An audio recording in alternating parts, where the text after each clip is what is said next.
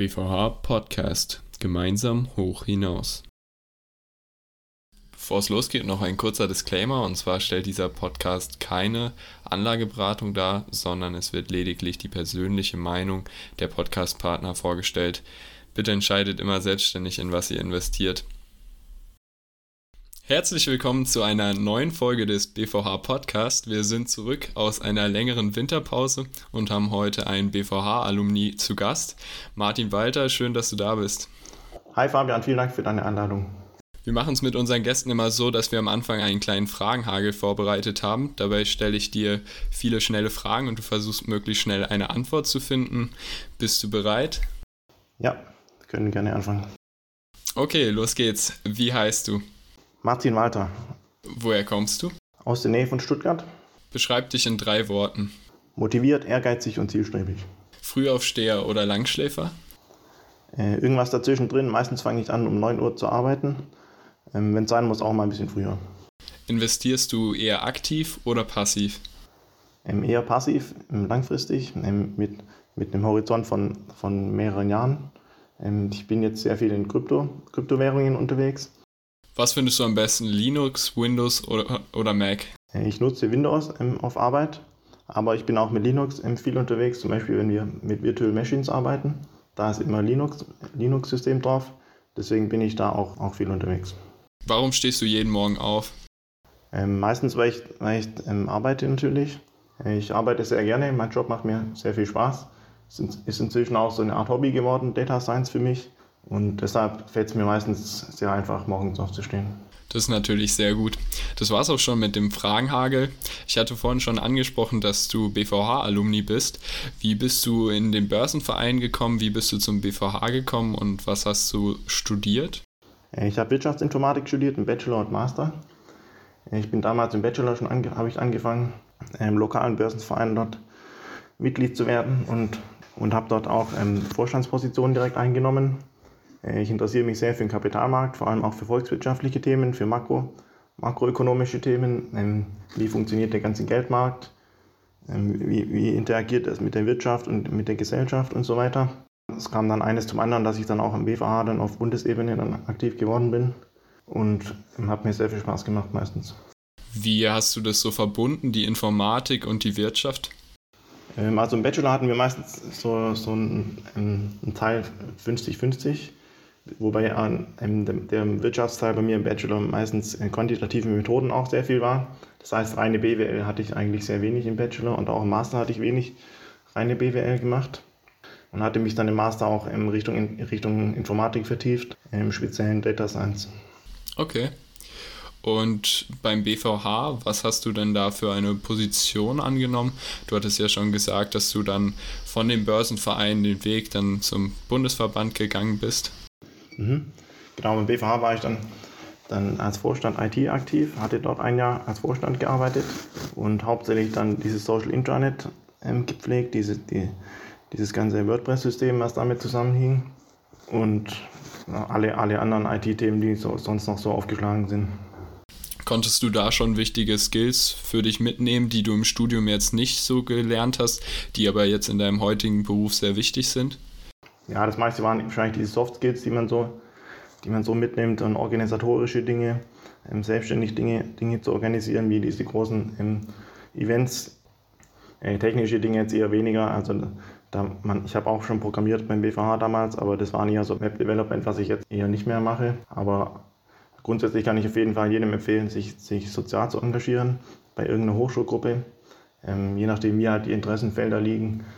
Und was war dann dein erster Job? Wie bist du eingestiegen in die Berufswelt? Ja, also ich hatte erstmal einige Praktika noch gemacht im Studium, ähm, in, in, in Business Intelligence, in der IT-Beratung, äh, bei einem Startup im Bereich Data Science auch. Und ich wusste dann im Master, war mir schon, war mir schon sehr klar, dass ich ein Data Scientist werden möchte und in diese Richtung gehen möchte. Und je länger ich jetzt auch ähm, als Data Scientist arbeite, desto besser äh, fand ich die Entscheidung jetzt im Nachhinein, desto besser, desto mehr Spaß macht mir auch der Job. Okay. Data Science ist ja so in aller Munde. Der Beruf ist wahrscheinlich einer der gefragtesten zurzeit. Kannst du mir ganz kurz mal erklären, was Data Science überhaupt bedeutet und was die Tätigkeiten eines Data Scientists sind? Mhm. Also Data Science ist eigentlich so ein Sammelbegriff für viele, Teilbereiche und im Großen und Ganzen ist es eigentlich angewandte Statistik. Ähm, viele bezeichnen es auch als AI oder KI, wobei ich die, die, ähm, den Begriff AI versuche zu, äh, ich versuche zu vermeiden, den Leute, die AI, die, die mit AI über AI reden, die, die ähm, haben entweder keine Ahnung von Data Science oder sie wollen irgendwas verkaufen, ähm, als was besser, als was besser, als es eigentlich ist. Deswegen versuche ich meistens äh, von Data Science zu reden oder im Speziellen auch von Machine Learning. Data Science ist halt ein Sammelbegriff für zum Beispiel Machine Learning oder auch für, für, für Data Analytics teilweise. Ähm, da gibt es halt sehr viele Begriffe. Momentan ist es auch so bisschen noch in der Findungsphase, auch in der Wissenschaft, welche Begriffe man für was verwendet. Es gibt Begriffe auch wie Deep Learning für, für, für, für, für Learning mit neuronalen Netzen zum Beispiel. Und, und äh, da entwickelt sich auch noch sehr viel äh, in der Terminologie natürlich. Und kannst du das Ganze für mich mal greifbarer machen? Was sind so deine alltäglichen Aufgaben, mit denen du dich konfrontiert siehst? Erstmal arbeiten wir sehr viel mit Daten natürlich. Es gibt verschiedene Datentypen. Es gibt tabulare Daten, es gibt Zeitreihendaten, es gibt äh, Textdaten, also natürliche Sprache zum Beispiel. Und es gibt auch Bild- oder Audiodaten zum Beispiel. Äh, ähm, tabulare Daten ist, ist so das häufigste, was man auch jetzt in, in, bei uns im Business-Umfeld hat. Das sind halt erstmal nur Datenpunkte in, in einer in tabellarischen Form. Wenn, man mehrere, mehrere Tabellen hat, dann hat man quasi, kann man relationale Daten Daten damit herstellen oder Relationen erzeugen zwischen den verschiedenen Tabellen. Hat, kann dann eine relationale Datenbank zum Beispiel im, im erstellen und damit dann alle, allerlei Dinge schon anstellen. Dann gibt es ähm, Zeitreihendaten, ist halt quasi auch letztendlich eine, eine Tabelle mit einer Spalte zum Beispiel und, und halt noch dann eine entsprechende Zeitstempel oder eine ein Frequency Value, zum Beispiel jetzt, jetzt monthly, also monatliche äh, äh, Datenpunkte zum Beispiel oder, oder jährliche Datenpunkte.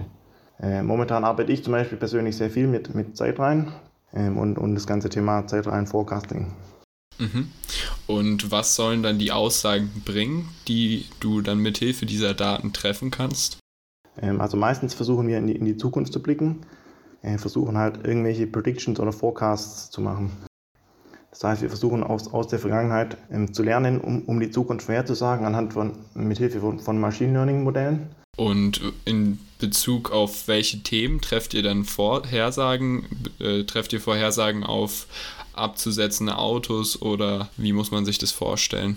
Ähm, genau, also wir bauen, bauen generisch erstmal, versuchen meistens unsere, unsere, unsere, unsere Programme generisch zu bauen. Das heißt, dass wir für alle Arten, alle möglichen Daten ähm, ähm, unsere, unsere Programme verwenden können. Dass wir halt nicht für jeden Use Case oder nicht für jeden Kunden, internen Kunden, immer wieder neue Dinge programmieren müssen, sondern dass wir halt ähm, bestehende Produkte schnell auf andere Daten oder andere Problemstellungen anwenden können. Und ein Beispiel, ihr könnt zum Beispiel jetzt, jetzt, jetzt irgendein Forecast von der KPI sein. Ne? Also es gibt da extrem viele KPIs bei uns im Business-Umfeld. Und, und, im, und, das Management möchte dann halt immer gerne natürlich wissen, wie die Zukunft aussieht und muss auch gewisse Forecasts oder Annahmen treffen. Da kommen wir dann ins Spiel und, und ähm, machen dann eben Forecasts. Mhm. Das heißt, man ist jetzt keinem festen Bereich zugeordnet, sondern intern können alle möglichen Abteilungen Anfragen stellen, dass sie gern Vorhersagen hätten und ihr arbeitet dann für diese Abteilungen. Ja, also es gibt bei Daimler natürlich verschiedene Teams, die Data Science machen. Ähm, ich bin jetzt im, im Team ähm, CARS, also Finance CARS. Und wir bieten tatsächlich so eine Art Data Science as a Service an für, für andere Abteilungen ähm, und ent entwickeln dann Use Cases gemeinsam mit denen. Okay. Und wie groß ist der Programmieranteil an deinem Beruf? Momentan so würde ich sagen so 60, 70 Prozent. Ich versuche auch meistens möglichst wenig Meetings zu machen, ähm, dass ich mehr Zeit habe für, fürs Programmieren, ähm, weil, weil durch Meetings halt sehr viel, sehr viel Zeit meistens verloren geht. Und man muss halt natürlich immer sich abstimmen, viel auch mit, mit dem Team oder auch mit Kunden, mit dem Management und so weiter. Aber ich würde sagen, grundsätzlich sollte ein Data Scientist schon mindestens 50 Prozent ähm, Zeit haben für, für Programmieren. Was ich mich häufig frage bei dem Beruf des Data Scientists, wie groß dann auch der Impact ist, der dann aus der Arbeit entsteht. Also es ist zwar schön, die Daten auszuwerten und zu visualisieren und Vorhersagen zu treffen, aber es ist dann wirklich so, dass immer klare Schritte folgen. Ja, das ist eine spannende Frage. Im Vorhinein weiß man natürlich meistens auch nicht genau, wie groß wirklich der, der Vorteil nachher ist oder wie, wie groß der, der Business Value ist von einem Forecast oder von, von irgendeinem anderen Problem, wo man jetzt Machine Learning anwendet. Deshalb, deshalb machen wir meistens sogenannte Proof of Concepts. Ähm, das heißt, wir versuchen mit so einer Art Schnellboot im Projekt ähm, ein Problem zu lösen, um eben zu schauen, ob, ob wir überhaupt diesen, diesen Mehrwert liefern können. Okay. Und mit welchen Programmiersprachen arbeitet ihr da? Äh, ich, ich, bin, ich bin momentan zu 100% mit Python unterwegs. Ähm, hatte im Studium, auch im Masterstudium, auch viel mit R gemacht. Aber seit ich jetzt im Beruf bin, mache ich nur noch Python und möchte auch in Zukunft nur noch Python machen. Mhm. Ähm, weil er einfach so eine aussterbende Technologie ist. Und ich kann auch jedem empfehlen, der jetzt vielleicht ähm, anfangen möchte mit Data Science oder, oder sich eine Programmiersprache beibringen möchte, kann ich auf jeden Fall empfehlen, mit Python ähm, direkt einzusteigen, weil das einfach auch die, die, der Industriestandard ist für Data Science. Und R ist halt eher so eine Sprache, die in der Wissenschaft entwickelt wurde und auch noch verwendet wird. Wird leider an Unis inzwischen immer noch viel gelehrt. Aber ich glaube, ich glaub, die Zukunft ist auf jeden Fall geht auch an, an den Unis in, in, Richtung Python. Und das ist auch so die, die, die Sprache, die ich ja jetzt, wie gesagt, fast nur verwende. Als Nicht-Informatiker, wie findet man da am besten den Einstieg ins Programmieren? Also viel kann man sich natürlich autodidaktisch beibringen. Programmiersprachen sind, sind sehr gut geeignet dazu, dass man jetzt online, online zum Beispiel sich Kurse belegt oder halt Learning by Doing ist ganz wichtig beim Programmieren. Also ohne, ohne selber ähm, Hand anzulegen, jetzt beim in die Tasten zu greifen, wird, wird man nicht programmieren lernen. Also nur von irgendwelchen YouTube-Videos sich anzugucken oder so, da, da wird man nicht programmieren lernen. Es ist ganz wichtig, dass man diese praktische Erfahrung hat und dass man halt auch, auch jetzt Dinge wie funktionale Programmierung und objektorientierte Programmierung lernt, ist auf jeden Fall auch sehr wichtig. Okay, um wieder den Weg zurück zu den Finanzen zu finden, wie passt dein Beruf mit dem Thema Finanzen zusammen. Hast du einen Vorteil durch deine Arbeit als Data Scientist beim persönlichen Investieren? Ich glaube eher nicht. Also ich hatte auch mal manchmal versucht, privat mir ein bisschen Dinge zu programmieren für jetzt für Zeitreihen oder solche Sachen. Das war aber eher so ein Hobby, so ein bisschen so eine Spielerei. Also ich habe jetzt kein, ähm, kein Programm, was mir jetzt, was mir jetzt irgendwie die supergeilen Trades macht, sondern wie gesagt, ich tue halt langfristig ähm, investieren, privat. Und Data Science ist jetzt nicht unbedingt was, was ich jetzt privat für, ähm, dafür verwende. Mhm. Du hattest ja gerade schon davon gesprochen, dass du ein Fan von Kryptos bist. Wie, wie bist du auf den Zug gekommen? Ähm, ja, ich finde Kryptos spannend, weil, weil es einfach eine gewisse Freiheit ist für den Anleger, auch, auch unabhängig jetzt von politischen Dingen oder von unabhängig von, von politischen Währungen um, zu investieren. Ähm, momentan entwickelt sich da natürlich sehr viel. Ich denke, ist in aller Munde momentan. Und wichtig ist da halt einen kühlen Kopf zu bewahren, jetzt nicht, nicht ähm, von heute auf morgen irgendwie hier schnelle Entscheidungen zu treffen oder so. Ähm, aber ich, aber ich glaube, wir sind momentan noch in einem, in einem, in einem Bullmarket, der wahrscheinlich dieses Jahr noch, noch, noch einen Top ausbilden wird. Ähm, und dann, dann erwarte ich erstmal wieder so ein bisschen bärische Phase für, für ein Jahr vielleicht oder so, bis dann, bis dann der nächste, nächste Bullmarket ansteht. Hm. Jetzt korrigiere mich, wenn ich falsch liege, aber für mich sind Kryptos immer sehr, sehr komplex. Denkst du, man muss sie verstehen können, um darin zu investieren, oder reicht es auch nur, die Grundlagen zu verstehen? Ähm, ich glaube, man muss nicht alles verstehen können. Ähm, ich verstehe auch nicht alles oder ich tue mich auch nicht dort in jedes Detail einfuchsen. Ähm, wichtig ist, dass man das Prinzip versteht. Ähm, wo ich halt vorsichtig sein würde, ist diese ganze, ganze Geschichte mit ICOs, ähm, mit, mit irgendwelchen neuen Coins, die, die, die released werden, da ist natürlich, da muss man dann schon wissen, was man macht. Und da würde ich auch eher von abraten, jetzt für, für Einsteiger oder auch für, für andere ähm, dort zu investieren. Okay, ja, das kann ich mir auch vorstellen. Und wie investierst du abseits von den Kryptostrategien? Ähm, ja, ich hatte auch anderes, andere Dinge jetzt auch, war auch im Aktienmarkt äh, investiert. Momentan bin ich jetzt, wie gesagt, in Kryptos, aber ähm, wenn man halt als Kleinanleger muss man halt auch ein gewisses Risiko eingehen, wenn man, wenn man ähm, Gewinne machen möchte. Also Aktienmarkt und so weiter ist, ist eher geeignet für Leute, die schon viel Geld haben, ähm, die mit wenig Risiko eine, eine Rendite erzielen möchten. Aber wenn man halt jetzt als Kleinanleger ähm, jetzt eher geringe, geringere oder mittel, mittelmäßig hohe Summen anlegen kann, muss man halt natürlich auch ein gewisses Risiko eingehen wenn man halt outperformen möchte. Ne? Und wie gehst du mit der Tatsache um, dass wenn man in Aktien investiert, steht da ja ein Unternehmen hinter, was quasi mit an dem Erfolg von dem Investment beteiligt ist. Wenn man in eine Kryptowährung investiert, dann, dann zählen da ja vielerlei Faktoren mit rein, die man auch gar nicht häufig nachvollziehen kann. Wie sicherst du dich da vor Verlusten ab? Ähm, ja, also grundsätzlich finde ich die Idee natürlich äh, spannend mit, mit Aktien und ich finde es auch extrem spannend, dass man halt als kleiner Leger auch partizipieren kann an einem Unternehmen und sogar dort auch, auch auf die Hauptversammlung gehen kann und, und, und mitbestimmen kann. Ähm, das das finde ich auch allgemein sehr, sehr cool am Aktien, an dem Thema Aktien. Ähm, bei Kryptos ist man auch, auch Teil, Teil eines Netzwerks und man hält das Netzwerk auch aufrecht damit, dass man halt ähm, handelt oder, oder sogar ähm, Mining betreibt, das, was ich jetzt nicht mache. Aber ähm, man, man, man investiert da auch quasi in, in eine alternative Währung. Also je mehr Leute jetzt investieren oder in, in, in virtuelle, Bitcoin ist ja zum Beispiel eher eine Art virtuelles Gold oder digitales Gold. Je mehr Leute halt dort investieren, ähm, desto, desto besser kann sich, kann sich das etablieren.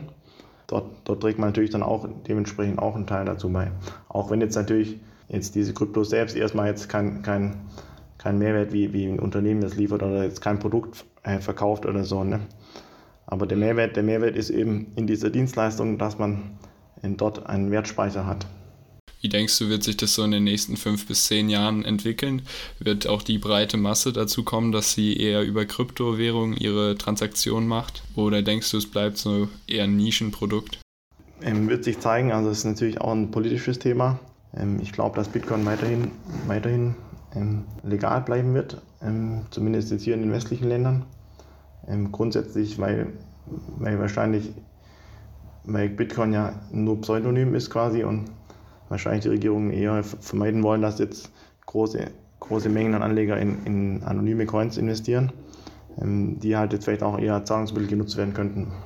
Weil Bitcoin ist jetzt eher weniger geeignet als Zahlungsmittel. Aber es wird sich zeigen, in, inwiefern dort jetzt auch dann tatsächlich ein Zahlungsmittel vielleicht on top von Bitcoin oder von anderen Währungen äh, entstehen. Wobei es natürlich immer noch das gesetzliche Zahlungsmittel gibt bei uns, womit man letztendlich nur seine Schulden tilgen kann. Ja. ja. Um wieder den Weg zurück zu deinem Beruf zu finden, was würdest du jungen Leuten empfehlen, die gerne in Richtung Data Science gehen wollen? Also wichtig ist natürlich die Studiengangwahl. Also ich empfehle auf jeden Fall Studiengang zu wählen mit, mit vielen quantitativen Methoden. Äh, das kann Wirtschaftsingenieurwesen sein, kann Wirtschaftsinformatik sein, reine Informatik, äh, Wirtschaftsmathematik. Ähm, es gibt auch sehr viele Physiker im Bereich Data Science. Äh, ich hatte einen Manager, der promovierter Astrophysiker war. Jetzt habe ich eine Managerin, die ist promovierte Psychologin. Ähm, ich denke, im Bachelor ist erstmal, erstmal wichtig, ähm, dass man halt einen quantitativen Studiengang hat und an einer, an einer halbwegs guten Uni ist. Also wovon ich abrate, ist jetzt an, ähm, an eine Dorfhochschule oder so zu gehen, nur weil dort jetzt vielleicht ein Bachelor ist, der Data Science heißt. Ähm, also es gibt auch inzwischen auch Data Science Studiengänge, ähm, wobei ich jetzt nicht so der große Fan davon bin, immer wieder neue Studiengänge zu erfinden oder umzubenennen. Letztendlich sind es meistens auch dann Wirtschaftsinformatik-Studiengänge oder, oder Statistik-Studiengänge, die jetzt halt umbenannt werden in, in Data Science. Ähm, aber man muss jetzt nicht sowas studieren, um Data Scientist zu werden. Also ich glaube, der beste, der beste Studiengang ist immer noch Wirtschaftsinformatik, was ich gemacht hatte, ähm, weil man dort eben sowohl die quantitativen Methoden sehr gut, sehr gut lernt, als auch ähm, viele Informatik-Themen und auch halt, auch halt viele Informatikgrundlagen. Also ich hatte sehr viele theoretische Informatikvorlesungen, zum Beispiel am KIT, ähm, wo ich auch mit den Informatikern in denselben Vorlesungen gesessen bin und sehr viel diese, diese ähm, algorithmischen Dinge, dieses algorithmische Denken auch gelernt hatte. Und das hilft mir jetzt im Nachhinein, hat mir das schon sehr gut geholfen. Ähm, und ich kann immer wieder darauf zurückgreifen, auf diese, auf diese äh, Grundlagenthemen auch. Ja, ich glaube, das war ein ganz guter Abschluss. Vielen Dank, dass du uns so einen tiefen Einblick in die Data Science gewährt hast und auch vielen Dank für deine Zeit. Danke dir auch, Fabian. Vielen Dank für die Einladung. Das war eine weitere Folge vom BVH Podcast. Ihr könnt uns auch unterwegs über einen der verschiedenen Streaming-Anbieter hören. Bis dahin eine schöne Woche, macht's gut.